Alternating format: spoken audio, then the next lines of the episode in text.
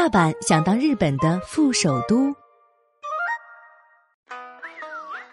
我们看日剧、追日番、爱动漫，称呼新垣结衣为老婆，但对于一衣带水的日本，我们还知之甚少。别等了，来听霓虹酱画日本吧。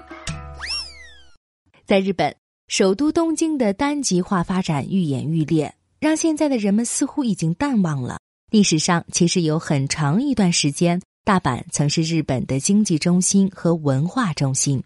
在二零一九年四月举行的大阪府知事和大阪市市长选举中，力图实现大阪都构想的地区政党大阪维新会取得了胜利。该党之所以提出将致力于把大阪打造成副首都，或许就是因为眼下的日本过度的向东京单极化发展，大阪对自身作用的相对降低产生了危机感。那么？将东京和大阪做一比较的话，有哪些异同和特点呢？首先，东京都和大阪府的面积相当，均为两千平方公里左右，在日本四十七个都道府县中分列为第四十五和四十六位，也就是说，它们面积很小，排在了倒数第二和第三位。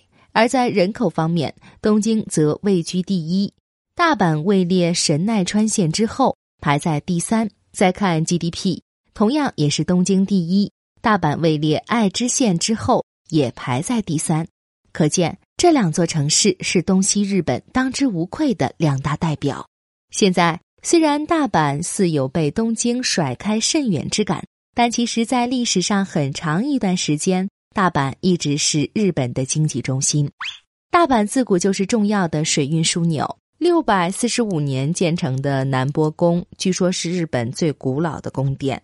后来，虽然日本的都城迁到了京都，但大阪在历史上作为毗邻京都的第二大城市，实现了稳步发展。一五八三年，丰臣秀吉着手修建大阪城，从此以城堡为中心，城市进一步走向了繁荣。江户时代。日本的政治中心虽然转移到了江户，也就是现在的东京，但大阪作为经济中心依旧兴盛不衰，成为食品流通中心。唐岛的米市价格甚至成为了日本全国的基准米价。大阪一直引领着日本的经济发展，被称作上方文化的商人文化也大放异彩。一九二三年，关东大地震重创了东京，许多人从东京移居到大阪。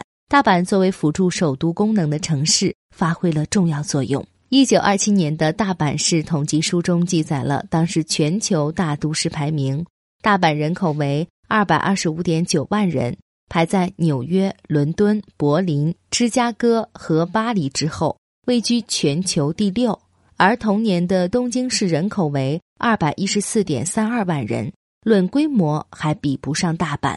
而且历史上，包括食品公司、纤维公司、贸易公司、金融机构在内的众多企业总部都曾设在大阪。只是在第二次世界大战以后，无论在政治还是经济领域，东京单极化发展趋势加速，各家公司才纷纷将总部迁往东京。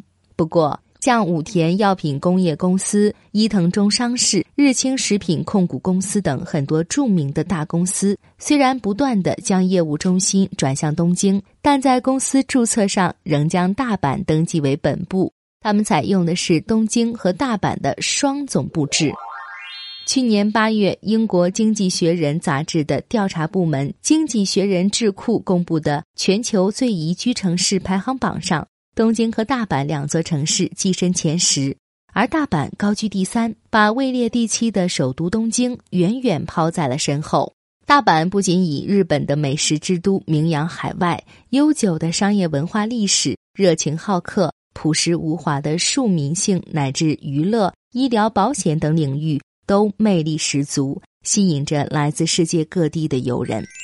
今年 G 二零峰会也将在大阪举行。使大阪再一次走入世界的舞台中心，而且大阪府和大阪市还期待着二零二五年的大阪世博会能够成为激活关西经济的催化剂，力争在世博会开幕的前一年推动包括博彩在内的综合度假区开张营业。商业之都大阪能否重新焕发活力，令人拭目以待。